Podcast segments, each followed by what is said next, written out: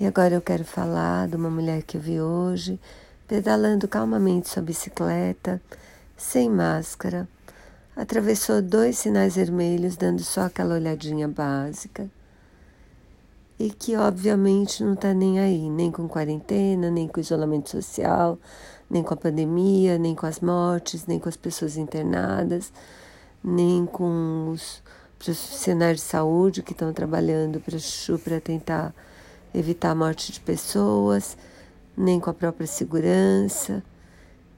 E eu acho que gente como ela, de péssima categoria, que só olha para o próprio umbigo, está colaborando em muito para as mortes e internações que essa epidemia está causando. Espero que a ficha dela não caia só quando morrer alguém próximo dela. Eu tenho um colega de trabalho que está internado na UTI nesse momento.